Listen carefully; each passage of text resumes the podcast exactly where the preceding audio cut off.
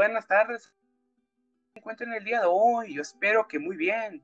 Pues el día de hoy tenemos un tema muy interesante que nada más y nada menos que los triángulos y, las, y su relación en el arte y la arquitectura. Pero antes de empezar con esto, primero hablemos un poco sobre los triángulos para así poder entender un poco más sobre el tema de hoy. El triángulo es el polígono más simple después de la recta, la geométrica, y está conformado por tres lados que dan origen a sus vértices y tres ángulos internos. Existen tres tipos de triángulos, equilátero, escaleno y isósceles. También están los rectángulos, que son un total de un ángulo de 90, obtusos, con un ángulo mayor a 90, rectángulo, un ángulo mayor de 90 y también equilátero, todos los ángulos miden 60. Bueno, ahora ya sabemos qué son los triángulos, ya podemos empezar a ver cómo están relacionados con el mundo del arte y la arquitectura. Bueno, los triángulos han tenido una gran influencia en el mundo del arte y el dibujo, ya que al ser una figura geométrica, geométrica tan simple, esta la podemos ver en todos lados y lo podemos tener como una referencia. Y pues al ser tan simple es muy normal verlo muy seguido.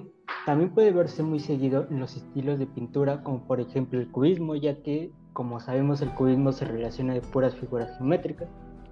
También es muy usado en el arte óptico o en el arte abstracto, ya que el triángulo es, simplemente una figura geométrica muy simple y pues no es difícil tenerla presente.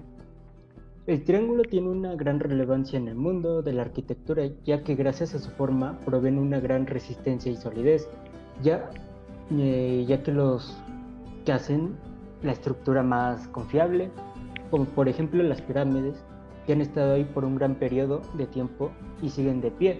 Además, dada la fortaleza de la estructura, se utiliza para cubrir grandes distancias, conformando lo que a la arquitectura se le llama cerchas triangulares, que se usan para construir cubiertas de casa. ¡Wow! Realmente es impresionante lo importante que son los triángulos y cómo podemos encontrar en el arte y la arquitectura. No sabía todo esto. Bueno amigos, espero que les haya gustado la información de hoy. Eso es todo por el día de hoy, pero no olviden escucharnos que siempre estaremos acá en este lindo programa. Adiós. Adiós.